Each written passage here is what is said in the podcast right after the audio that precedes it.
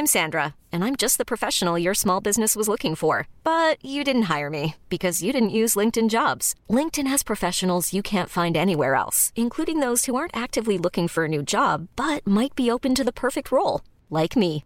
In a given month, over 70% of LinkedIn users don't visit other leading job sites. So if you're not looking on LinkedIn, you'll miss out on great candidates like Sandra. Start hiring professionals like a professional. Post your free job on linkedin.com/achieve today.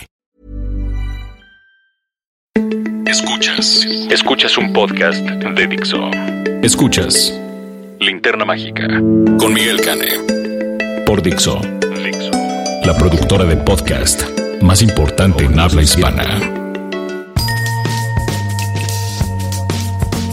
Esta es la emisión 112 de la linterna mágica.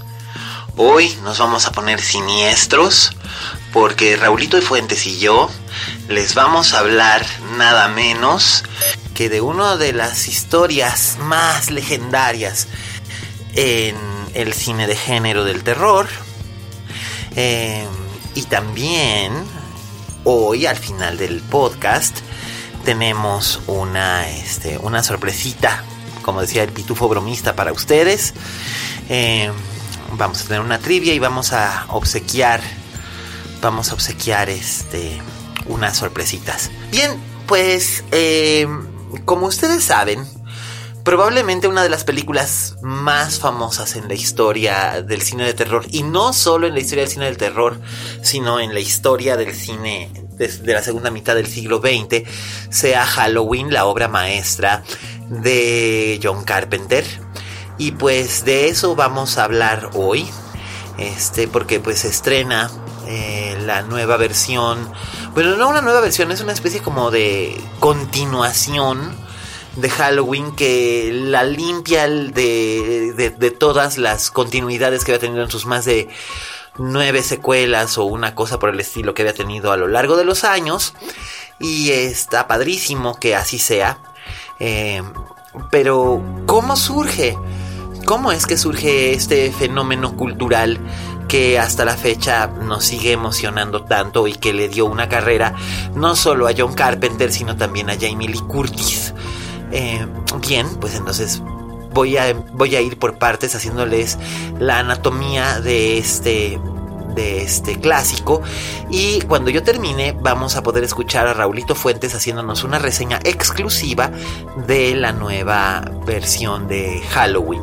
Bien, eh, John Carpenter no era ningún novato cuando en 1977 él y Debra Hill, su su entonces pareja, em, empezaron a armar lo que era eh, Halloween, eh, o lo que sería Halloween. Ya había dirigido dos largometrajes John Carpenter, uno una comedia de ciencia ficción llamada Dark Star y otro un célebre western urbano eh, mezclado como con film noir, muy violento pero a la vez muy efectivo, llamado Assault on Pressing 13. Eh, aquí en México se le llamó a, Ataque a la Crujía 13. Y que, es una crujía, se preguntan ustedes, pues una estación de policía. Eh, nada más que, bueno, pues obviamente en aquel entonces, en los 70, pues todavía se usaba el término crujía, pero pues ahora ya no. Eh, Asalto, Assault on the Pressing 13 tuvo un, un, éxito sorprendente para ser una película completamente independiente en el circuito de festivales y posteriormente eh, también tuvo gran acogida en, este, en el circuito comercial. Eh, como película de la serie B. No era una película con estrellas, ni mucho menos, pero le fue bastante bien, sobre todo porque era súper violenta y no, no hacía concesiones a absolutamente a nada. Entonces esto, por supuesto, llamaba mucho la, la atención de los, de los espectadores y de la crítica. Eh, la película fue llevada al Festival Internacional de Cine de Londres y ahí Irving Yablans, un productor, un productor independiente que tenía también una pequeña compañía de distribución llamada Abco, eh, Abco Compass, eh, que básicamente los los este, distribuía películas en, la, en una cadena de cines que se, que, se, que se llamaban APCO, que existían. Incluso llegó a haber cines APCO en, en algunos lugares de México. No sé si en la Ciudad de México claramente, pero recuerdo que en Cuernavaca sí llegó a ver. Si hay alguien más grande que yo que los recuerde, por favor avísenme. Y bueno, este, eh, pues la idea era distribuir esta película, hacerla, hacerla barata, pero que fuera una película de terror. Entonces, em, John Carpenter y Debra Hill regresaron de Londres a Los Ángeles y empezaron a, a planificar. Hay que aclarar que 1978 fue un año excepcionalmente prolífico para John Carpenter, en el sentido de que no solamente escribe, coproduce y dirige Halloween, sino que también este es el año en el que escribe el guion de la película Los ojos de Laura Mars, que fue producida por eh, John Peters para Columbia Pictures y protagonizada por Tommy Lee Jones y Faye Dunaway en una interpretación histérica y maravillosa. Y fue un nada más con lo que ganó de ese de, ese guion eh, Carpenter pudo producir después The Fog.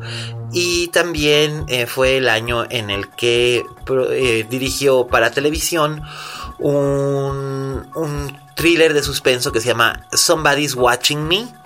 Eh, protagonizada por eh, Lauren Hutton. Lauren Hutton en su época fue como la Cindy Crawford de su momento, ¿no? Y después persiguió tener una carrera como actriz. No es una mala actriz en lo absoluto, eh, pero no tuvo el favor del público como lo merecía.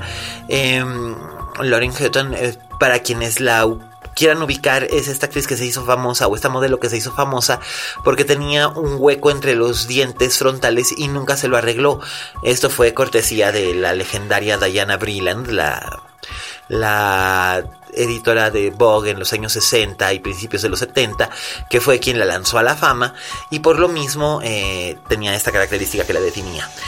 Y bueno, pues Carpenter no solamente también, aparte de eso, empezó a planificar una película una película para televisión que se exhibió en dos partes llamada Elvis, donde fue que conoció a Kurt Russell, a quien posteriormente llevaría en The Thing eh, y en eh,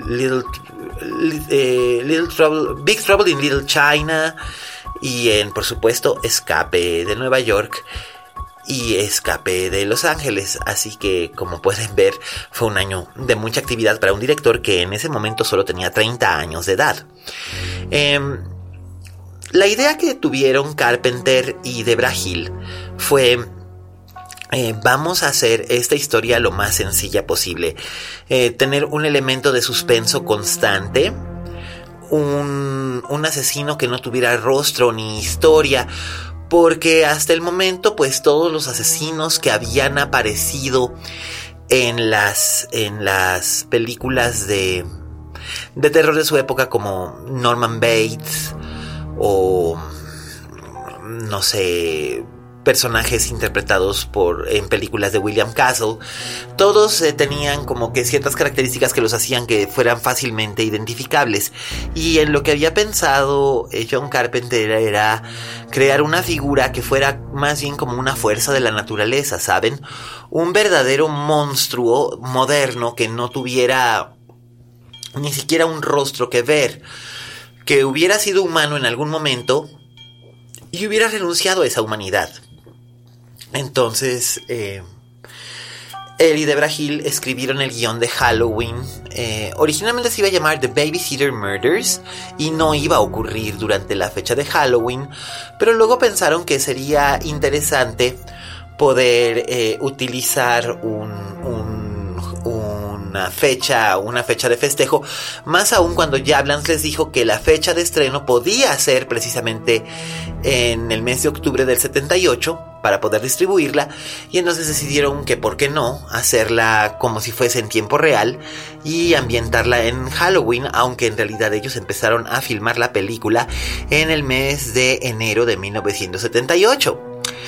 Eh, Debra lo que hacía era que ella hacía los diálogos eh, de los personajes femeninos, John Carpenter hacía los diálogos de los personajes masculinos y posteriormente ellos se iban eh, creando escenas unas por otras, hacían una especie como de escaleta.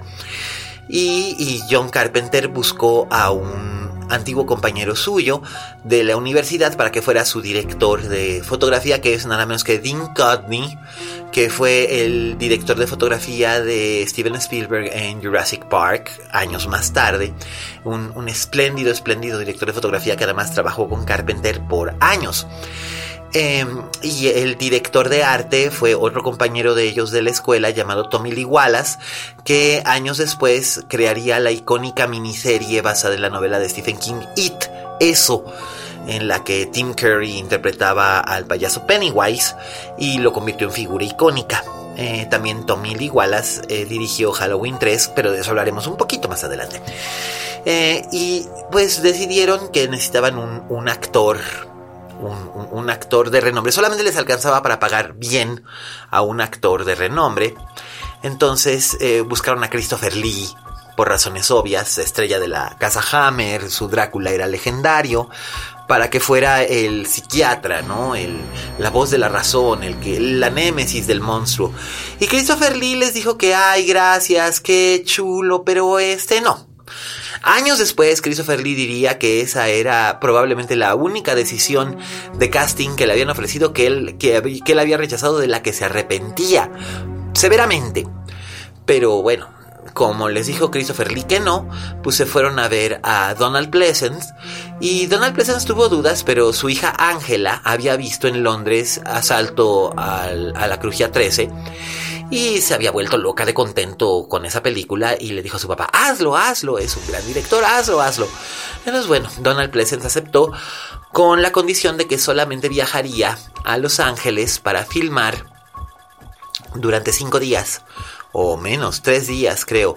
Así que todas sus escenas se tendrían que filmar en muy poco tiempo. Em, Carpenter accedió y empezaron producción. Ahora bien, ¿de dónde venían las chicas? Bueno, PJ Souls ya había hecho eh, Carrie con Brian De Palma. Eh, Nancy Kies, que aparece eh, acreditada como Nancy Loomis en, en, la película. Nancy Kies era ex compañera de Debra Hill de la universidad, también de allí de la UCLA Irving en California. Era maestra de actuación, era este, maestra de actuación para niños, cosa que sigue haciendo y muy bien. Ha sido acting coach de gente como Jacob Tremblay, por ejemplo. Em, y también este, pues era una, actriz muy simpática y muy vivaz. Y además acababa de casarse con Tommy Lee Wallace. O sea, básicamente era como una familia de, de cuates universitarios que estaban haciendo una película. Que el ambiente era, por lo que recuerdan todos, muy divertido. Eh, pero para el, papel de la, el papel de la protagonista, Lori Strode, necesitaban una necesitaban una, una, una actriz que tuviera un algo extra.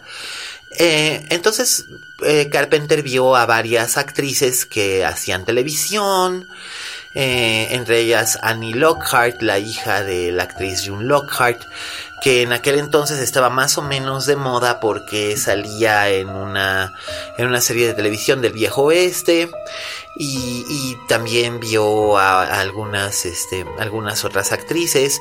Eh, en algún momento pensó en Nancy Allen, que en ese entonces era novia de Brian De Palma, que era su, su gran amigo, pero sintió que Nancy Allen tenía, que había sido la villana en Carrie, que Nancy Allen tenía demasiada, este, fuerza como para como para creerse como una como creerse una víctima vulnerable y también consideró a Amy Irving que en ese entonces estaba, ah, estaba por empezar a hacer eh, La Furia con, John, con Brian De Palma y con John Casavetes y Kirk Douglas. Pero eh, precisamente por ese rodaje fue que Amy Irving no pudo, no pudo ser Laurie Strode.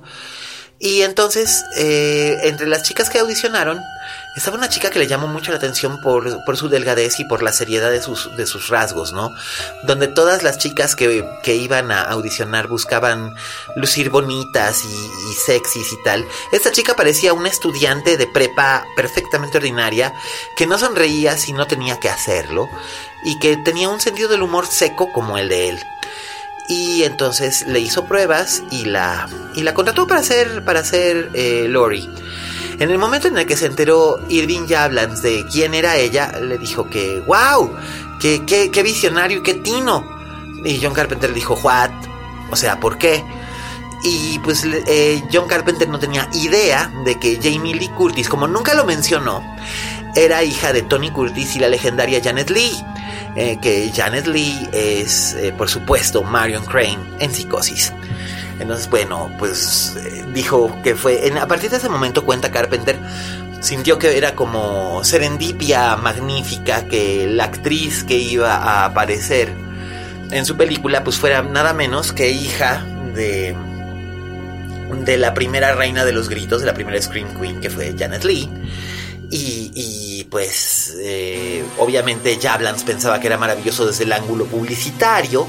Y Debra Hill pensó que era excelente tener una actriz que era una buena actriz, pero no necesariamente tenía todos los manierismos de las actrices de la época, de las actrices jóvenes, sino que era eh, sumamente tranquila, porque además en realidad Jamie Lee, la única experiencia que tenía actuando eran unos capítulos en una serie de televisión llamada Petticoat Junction este, como unos 10 capítulos de televisión y un par de comerciales, pero no había actuado en cine nunca.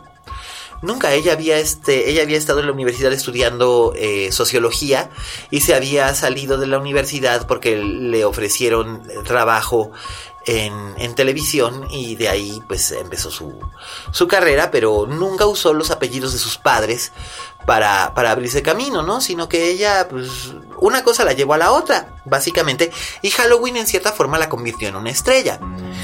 Em, Jamie Lee Curtis recuerda este rodaje, el rodaje de Halloween, la original, con un enormísimo cariño porque dice que en efecto pues era como, como si estuvieran rodando una película a salto de mata con muy poco presupuesto. Tenían solamente eh, algo así como creo que eran menos de 300 mil dólares en aquel entonces. Entonces ya se imaginarán que cuando la película se convirtió en un gran éxito, pues fue una de las películas independientes más taquilleras de la historia.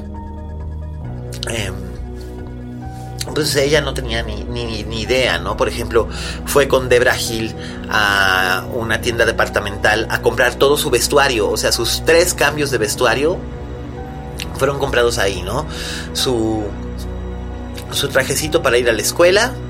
De hecho ni siquiera son tres cambios de vestuario, son dos. Este, su, su, faldita y su suéter para ir a la escuela y después sus jeans y su blusa para la noche de Halloween, ¿no? Y Carpenter lo que hizo fue que mandó un fin de semana a un lugar llamado Big Sur, un resort, eh, algo retirado de California, a, bueno, más bien California, algo retirado de Los Ángeles, a PJ Souls, a Nancy Kies y a, Jamie Lee. Eh, para que se hicieran amigas y que hubiera una autenticidad en, en, el desarrollo de los personajes, ¿no? Linda, el personaje de PJ Souls, es la chica desinhibidita, eh, activa sexualmente, eh, por el lado, el de Nancy Kies es Annie, que es sarcástica y voraz y simpatiquísima. Y luego está Lori. Lori es una especie de. Obviamente es virgen. Este es algo que se comenta mucho en el, en el guion. Em, es una chica estudiosa, es una buena hija, es una muchachita dedicada, saca buenas calificaciones. Eh, se gana dinero cuidando niñitos cuando sus padres salen, o sea, es una babysitter, una niñera. Em, es estudiosa, no le preocupa tanto usar maquillaje o tener un peinado estilo Farrah Fawcett, sino que ella es como muy... una chica muy normal, ¿saben? La chica que, que nadie se imaginaría que sería objeto de esto. Y bien, eh, Carpenter, por su parte, encontró a Nick Castle, un antiguo compañero suyo también de la universidad.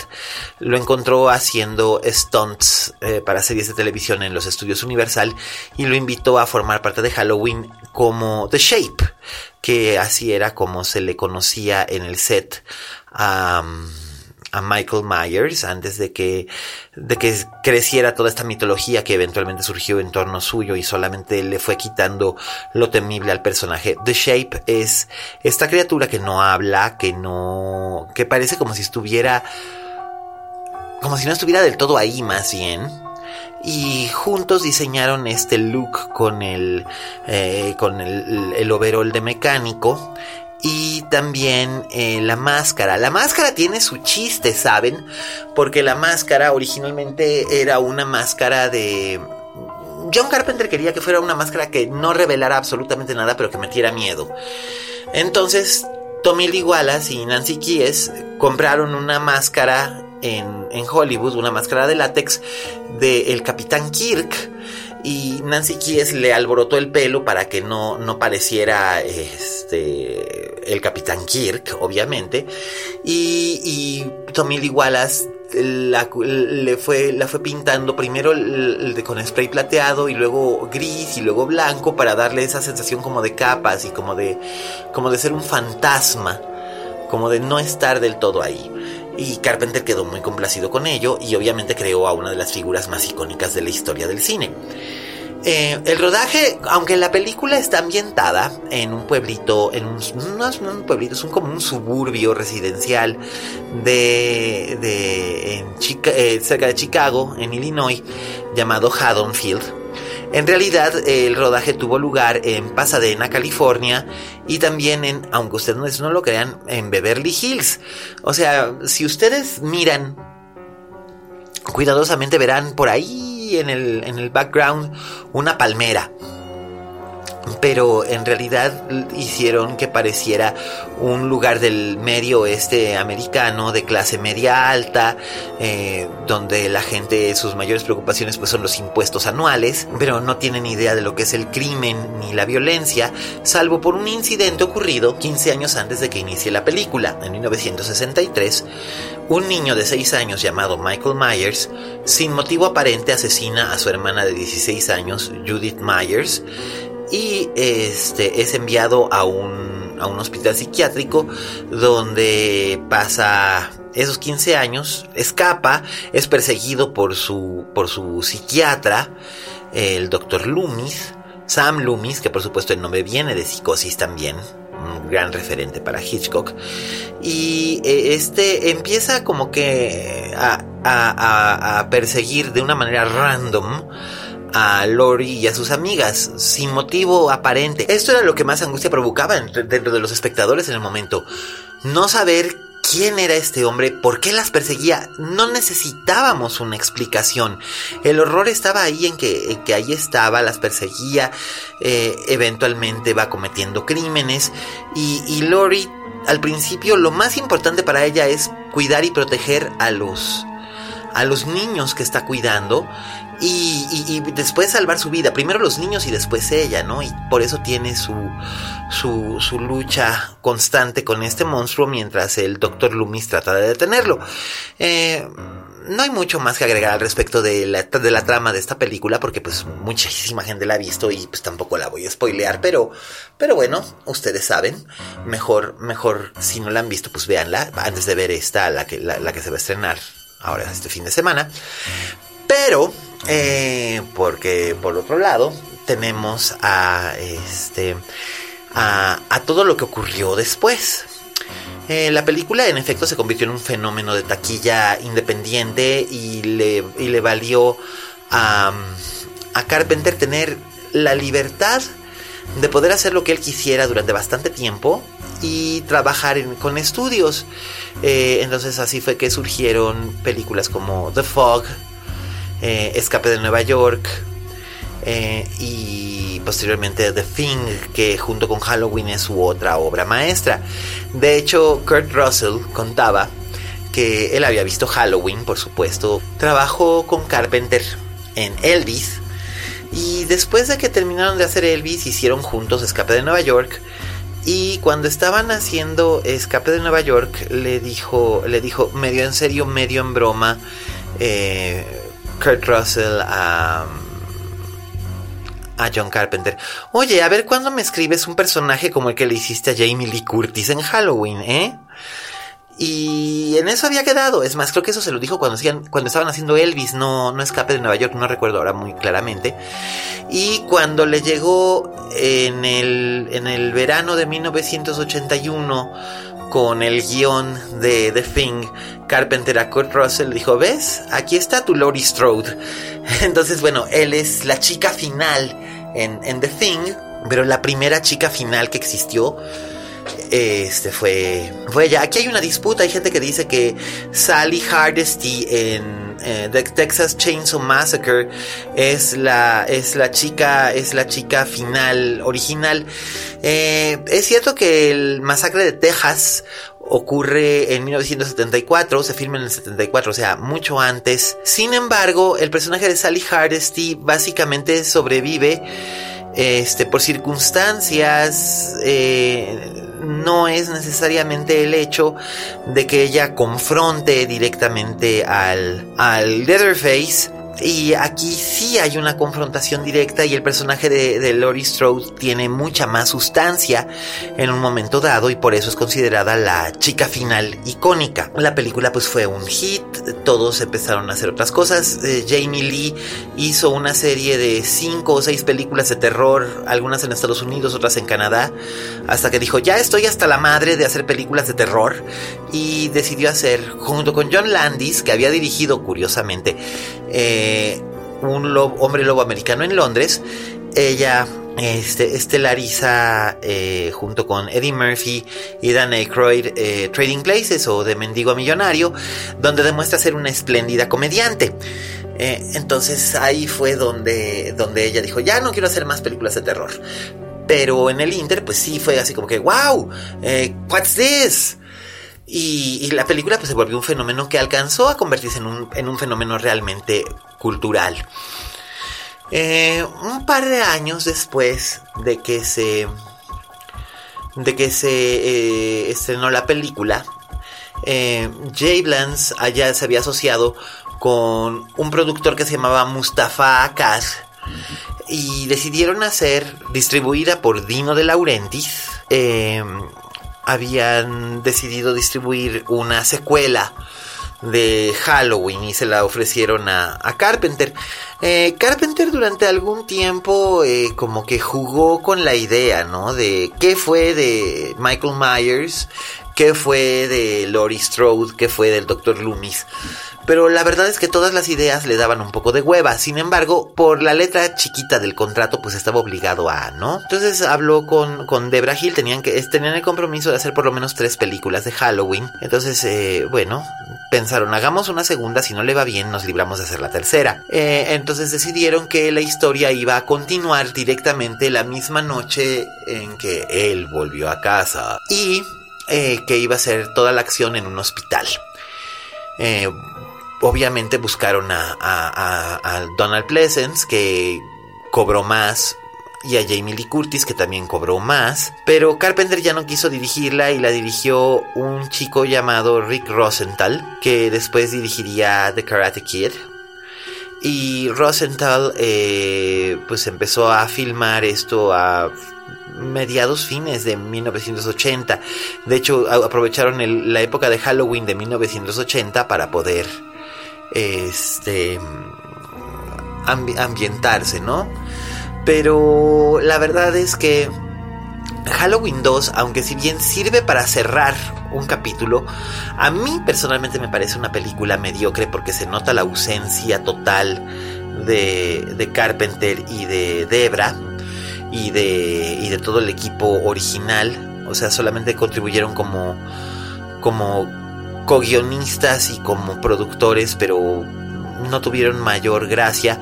Eh, Rosenthal decía que durante el proceso de edición, em, Carpenter eh, le metió escenas, Carpenter dice que no, que hubo que hacer reshoots porque Rosenthal no tenía ritmo, no lo sé, siempre fue un dime y un direte, eh, pero bueno, Halloween 2 es lo que es y no tiene mayor este no tiene mayor inherencia la película finalmente concluía con que eh, Laurie Strode mata al, al, al, The Shape con la ayuda del Dr. Loomis eh, y el Dr. Loomis sacrifica su vida por, por salvarla a ella, ¿no? Eh, hay un incendio en el hospital tal y ella ya se salva y se va en una ambulancia y ya la chica vivió, bla, bla. Y eso, hasta ese momento, eso fue lo que, eh, con lo que terminaba esta saga. Después vino Halloween 3, que se estrenó en 1982, y que esa tenía un poco más de entusiasmo por parte de Carpenter y de Debra Hill, y que fue dirigida por Tommy Lee Wallace. Eh, de hecho, originalmente estaba muy entusiasmado John Carpenter porque el guion se lo había escrito originalmente un famoso eh, escritor británico llamado Nigel Neal, que había creado, entre otras cosas, al personaje del Dr. Un investigador de circunstancias sobrenaturales muchos años antes de Mulder y Scully, en los años 50, y que tenía un gran seguimiento de culto en Inglaterra. Pero eh, finalmente Dino de Laurentiis, again, y Mustafa Akkad pues, como que le metieron mano al guion porque el guion lo que proponía era que el villano era el dueño de una fábrica de juguetes que mercantiliza una colección de máscaras de Halloween con la intención de matar a 5 millones de niños. Eh, y pues, ¿cómo? O sea, decían, ¿cómo vamos a venderle asesinato en masa a la gente? El caso es que, bueno, fue un pedote y al final de cuentas Neil retiró su nombre del, del guion y en su lugar entró en su lugar entró este Tommy Lee Wallace a hacer rewrites sobre esa base. Y bueno eso resulta en que la película sea un poco eh, confusa pero si se entra a ella con un sentido de diversión la película aguanta vara porque no es una película sobre un psycho killer, es una película sobre pods o es un homenaje en cierta forma a películas como em, la invasión de los ultracuerpos, tanto la versión de Don Siegel como la de Philip Kaufman, eh, o eh, Las mujeres de Stepford de Brian Forbes, donde las mujeres son sustituidas por robots, etcétera, etcétera. Em, aquí pues lo que hace este eh, Tommy Lee Wallace es presentarnos una película muy inquietante, la verdad es que la atmósfera sí es muy inquietante y los shocks realmente sí funcionan la primera vez que se ven, yo la primera vez que vi Halloween 3 fue justo al año de que se estrenó, en el 83, la vi de contrabando. Eh, yo tenía nueve años, había visto Halloween 1 o Halloween la original como un año antes y se me había hecho obsesión. Entonces pues mis primos, que eran unos irresponsables, me dejaron ver Halloween 3, pero todos pensábamos que iba a seguir siendo la historia de Michael Myers y por supuesto pues nos sacamos de pedo, ¿no? ¿Qué es esto? ¿Por, por, qué no está Michael Myers? ¿Dónde está Laurie Strode? ¿Qué, ¿Qué pasó? Bueno, pues no sale ni Michael Myers. Bueno, Laurie Strode sí sale, curiosamente, en Halloween 3. Eh, Laurie Strode aparece en la pantalla de televisión porque uno de los personajes está viendo Halloween en la televisión. Y por otro lado la voz de Jamie Lee Curtis se escucha como la voz de una operadora telefónica. Sin, sin crédito igual que en The Thing se escucha la voz de Jamie Lee Curtis como la voz de una computadora también sin crédito. Este porque de hecho en The Thing no hay personajes femeninos. Y bueno pues eh, la película es bien interesante, pero la gente reaccionó de una manera súper adversa porque obviamente no era el Halloween que ellos esperaban. Claro, eh, lo que ocurre aquí es que lo que querían hacer Debra Hill y John Carpenter pues era contar una historia diferente cada Halloween, como lo que ahora hacen en American Horror Story, solamente que en vez de miniserie de televisión sería una, una película, sería una serie de una serie antológica de películas ambientadas en Halloween. Eh, Esto resultó en que durante seis años no hubiera películas de Halloween después de esto, porque fue un desastre, fue un desmadre. Carpenter se peleó con Dino de Laurenti, se peleó con Mostafa Katz, se peleó con un montón de gente, los demandó por el dinero de los personajes, porque además resultó ser que ellos estaban embolsando la lana, pero Carpenter recibió nada más su sueldo de la película original. El caso es que, bueno, finalmente se arregló eso, y Carpenter sigue siendo el dueño de los personajes de Michael Myers y de, y de Laurie Strode, pero durante un periodo en el que no lo fue, Mustafa Katz se dedicó a explotarlo haciendo una serie de películas. No podían usar a Laurie Strode eh, porque Jamie Lee Curtis, aparte que dijo ella, yo ya no quiero nada, bla, bla. Entonces hicieron Halloween 4, el retorno de Michael Myers con Donald Pleasence. Halloween 5, la venganza de Michael Myers. Eh, Halloween 6, que no me acuerdo cuál era el subtítulo, la maldición de Michael Myers me parece que era. Eh, Raúl Fuentes lo sabe mejor que yo. Luego hicieron Halloween H20, luego hicieron otro Halloween y luego las dos películas de Rob Zombie. Y se hizo un desmadre, porque se inventaron que Laurie Strode era hermana de Michael Myers. Eso fue un recurso desesperado que metió el propio John Carpenter cuando estaban haciendo escenas para la versión en televisión de Halloween y necesitaban llenar tiempo y sustituir algunas escenas de violencia con otras. Entonces dijo, bueno, ¿por qué demonios no ponemos que es su, su hermana y bla, bla? Y para Halloween 2 eso ya era canon. El caso es que, bueno, ahora ha desaparecido por completo ese canon. Jamie Lee Curtis ha dicho que con John Carpenter lo que sea y ha aprendido a amar profundamente a su Laurie Strode porque dice que es finalmente el personaje que le dio una carrera. Así es que ahora este fin de semana llega esta, esta nueva película eh, con, con la propia Jamie Lee Curtis como Laurie, con Nick Castle en una escena como Michael Myers, con John Carpenter metido en la producción, con un, un, gran sentimiento por celebrar los 40 años de esta película. Y Raúl Fuentes la vio y él nos va a hablar en exclusiva para ello. Así es que vamos a ahora sí escuchar a Oye Fuentes. Oye Fuentes.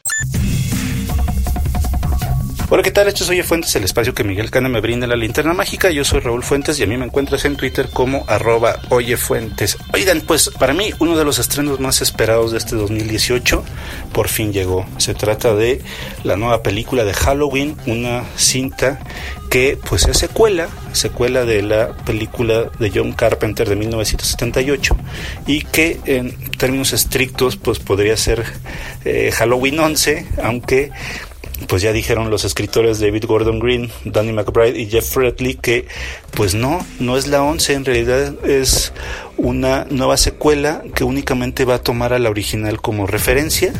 Entonces, eh, pues hay que darle borrón y cuenta nueva a las películas de la 2 a la 8 y por supuesto borrar de la existencia o del recuerdo las dos abominables películas que hizo Rob Zombie en 2007 y 2009.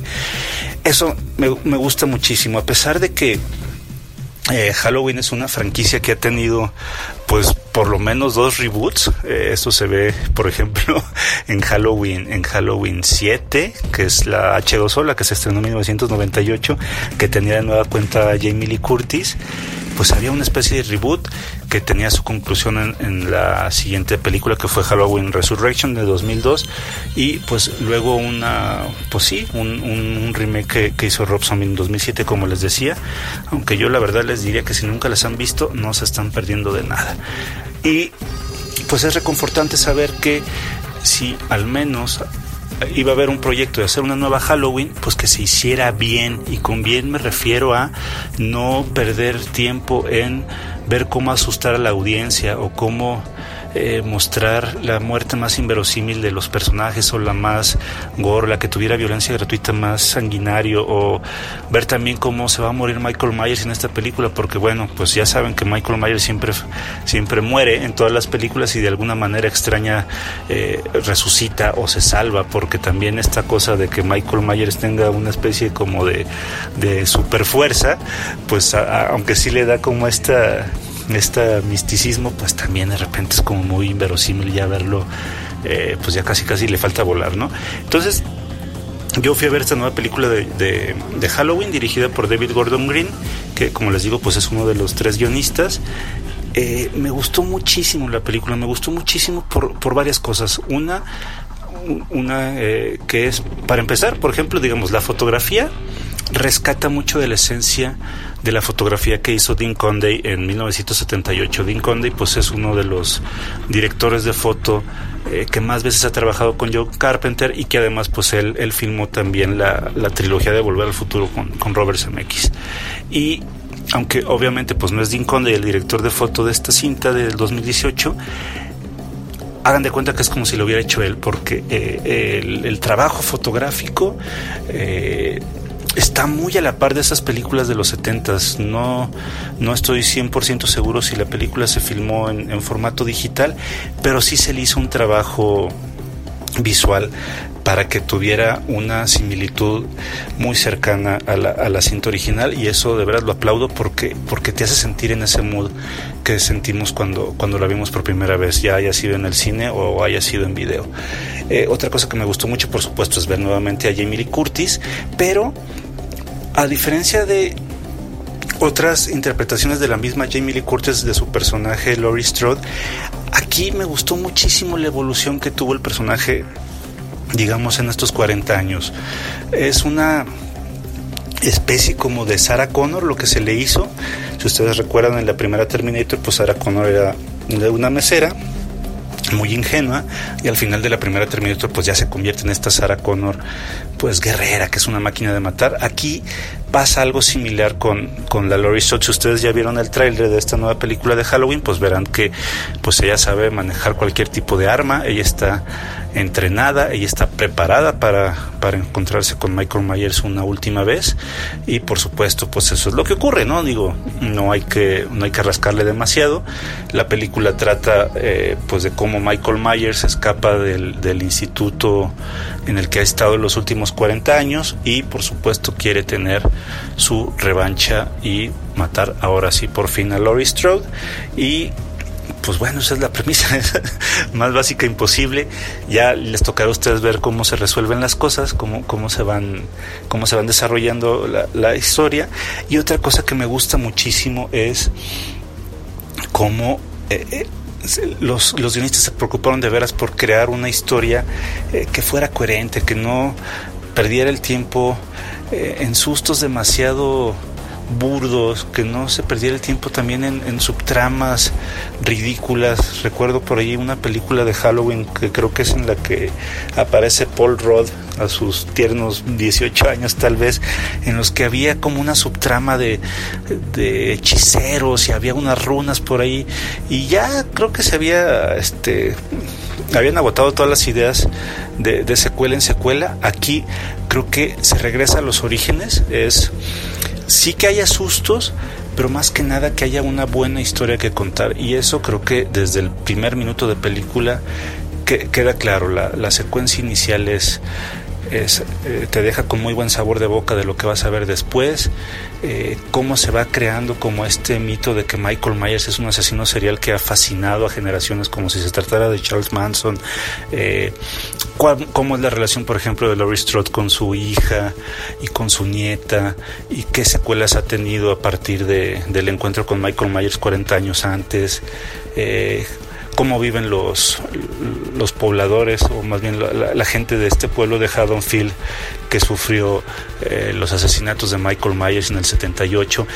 Todo eso está trabajado de una manera que la historia fluya, que no se sienta forzada, que no recurra a efectismos, que no recurra a los típicos a los típicos clichés de, por ejemplo, va corriendo alguien y se mete su coche y no enciende el coche o, o alguien toca la puerta y abre la puerta y lo matan, o sea, aunque sí hay ciertos eh, momentos estereotipados, es más la, la el, el, buen, la buena dirección de David Gordon Green y, y, su guion el que hace que esta película pues no solamente funcione, sino que a mi gusto sea pues yo creo que la mejor película de Halloween después del original. O sea, si ustedes nunca han visto de Halloween 2 para adelante, pues va a ser muy muy bueno que sepan que, que, con que vean la primera es más que suficiente porque pues es una secuela directa se borra todo lo anterior afortunadamente de alguna manera sobre todo las de Rob Zombie que de veras me parecen abominables y que pues eso, o sea, que, es una película además hecha con muy bajo presupuesto, es una película producida por Blumhouse. Eh, Blumhouse es una productora, para los que no lo conozcan, que es, pues se dedica a hacer películas de terror, de horror, eh, pero con muy bajo presupuesto. Esa es, digamos, como una de sus, de sus prerrogativas. Eh, no depender del dinero de mucha gente, porque luego, al final de cuentas, cuando son muchas cabezas las que ponen el dinero, pues luego puede que la película se vuelva o muy complaciente, o muy ñoña, o muy comercial, eh, muy chapucera. Y al menos a mí no me ha tocado ver ninguna película de Blumhouse que, que no deje al menos un, un, grato sabor de boca de haber visto algo muy disfrutable. Y afortunadamente es el caso con esta nueva película de Halloween, que eh, pues yo espero que todos vean para que la podamos platicar. De veras yo salí con una gran sonrisa en la boca. Eh, insisto, me parece la mejor secuela que se ha hecho de esta franquicia que tiene ya 40 años. Mm, desde los créditos que son también eh, igualitos a los de John Carpenter, que se rescate la esencia de los personajes, que se le dedique la película a Mustafa Akkad, que fue el productor de todas las cintas, que fue el que creyó más que nadie en el proyecto de Halloween. Y, pues la verdad es que es un gran producto de entretenimiento, ni siquiera rebasa las dos horas. Eh, yo creo que se la van a pasar muy bien. Me gustaría también pues conocer su opinión, que sepan que yo estoy en Twitter como arroba oyefuentes. Yo soy Raúl Fuentes, les agradezco su atención y nos escuchamos la próxima semana. Hasta luego. Escuchas. Escuchas. Linterna Mágica. Fixo. Gracias Raulito, pues sí, yo estoy igual de, de, entusiasmado y emocionado que él, así es que yo sí voy a pagar mi boleto para poder ver a Lori Strode en la pantalla grande como Dios manda. Y bueno, pues por lo demás, eh, hemos llegado al final de esta linterna mágica. Pero antes... Tenemos una sorpresa para ustedes, lo prometido es deuda. Tenemos juegos de maratón cine cortesía de Juegos Sharp mi queridísimo Luis Char, Mr. Luik, muchas gracias por, por esto. La verdad es que es un juego que está increíble y se disfruta muchísimo. Y además esta es una edición que es especial porque esta edición, este tiraje, tiene un defectillo. Entonces eh, los que se ganen ahorita, eh, antes de que se agote esta edición, van a ser de colección. ¿Y qué defectillo tiene? Se los explico por si ustedes también ya lo compraron. Eh, las tarjetas están impresas mal, dicen 1, 2, 3 las preguntas y las respuestas también dicen 1, 2, 3. O sea, se van a dar cuenta, es facilísimo, nada más es sustituir en el reverso 1, 2, 3 por 4, 5 y 6. Pero estos errores de impresión hacen que sean únicos los, este, los juegos. Así es que pues ahí lo tienen. Y bueno, pues voy a dar dos, dos bonitos, este, dos bonitos juegos de maratón a quien me conteste esta trivia. Y la trivia es la siguiente, porque además voy a hacer trivia para los que son realmente escuchas, escuchas de la linterna mágica. Entonces, la primera pregunta es. Van a, tener que contestar tres preguntas y mandar su respuesta, ojo, a verónica.dixo.com con nuestra maravillosa Vero, que ella va a tomar nota. Los primeros dos que den respuestas correctas habrán, este, habrán ganado su juego. Así que tomen nota. Pregunta número uno. ¿Cuántos actores originales del elenco de Blade Runner aparecen en Blade Runner 2049? Eh, aparte, por supuesto, de Harrison Ford, que es como que la, pista, ¿no? Ustedes, este, díganos cuántos realmente aparecen eh, en, total en esta, en, esta secuela dirigida por Denis Villeneuve. Pregunta número 2. Y va de cine mexicano. ¿Quién es el niño que interpreta el personaje de Hugo en la célebre película de terror El libro de piedra? Díganos su nombre y a qué se dedica actualmente. 3. Díganos los nombres de por lo menos cuatro actrices que hayan ganado un Oscar y también trabajado, aunque no necesariamente en la misma película ganadora del Oscar, con el legendario actor Christopher Walken. Así es, el gran Christopher Walken al que todos queremos. Bueno, pues ahí están sus tres preguntas. Este, por favor, mándenle a, a Vero sus respuestas y ya ella les girará instrucciones si es que resultan ganadores. Y bueno, pues los avisos parroquiales de siempre. Todo mi cariño a toda la banda que nos escucha. Sara Marcos, Liliana y la familia, Laura, Miri. Em, también, por supuesto, un gran, gran abrazo a David Guzmán, que sé que nos está escuchando. Em, también a nuestros amigos de Guadalajara, eh, ya Enrique ya, y también a, Pipe González, te, quiero mucho, mi Pipe. Eh, a todos los, los cuates que escuchan este podcast de Cinéfilos para Cinéfilos de Dixo, ha sido un placer compartir con Raúl Fuentes este tema de Halloween. Vayan a ver a, a Lori Strode y recuerden siempre. Como dijo la Betty Davis, en este negocio, si no tienes fama de monstruo, no eres una estrella. Hasta la próxima.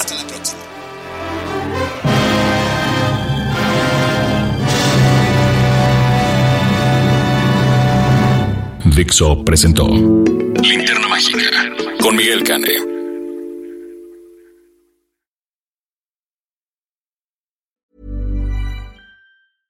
Ever catch yourself eating the same flavorless dinner three days in a row? Dreaming of something better? Well, HelloFresh is your guilt-free dream come true, baby. It's me, Kiki Palmer. Let's wake up those taste buds with hot, juicy pecan-crusted chicken or garlic butter shrimp scampi. Mm. Hello Fresh. Stop dreaming of all the delicious possibilities and dig in at HelloFresh.com. Let's get this dinner party started.